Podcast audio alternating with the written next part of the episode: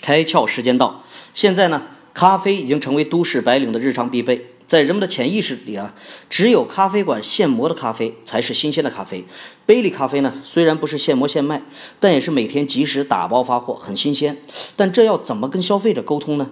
一提到超市的咖啡不新鲜吧，会有人买吗？那也叫咖啡？各种的质疑声扑面而来。这个杯里咖啡呢，决定跟当地最有这个影响力的日报社合作。他在第一时间呢，获得了刚刚编辑好的这个报纸的头条版面，然后呢，重新设计，原封不动地印在了咖啡的外包装上。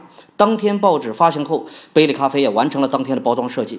报纸的读者也被他们的创意呢惊艳到了。他们收到咖啡的同时，等于也收到了新鲜出炉的报纸的头条。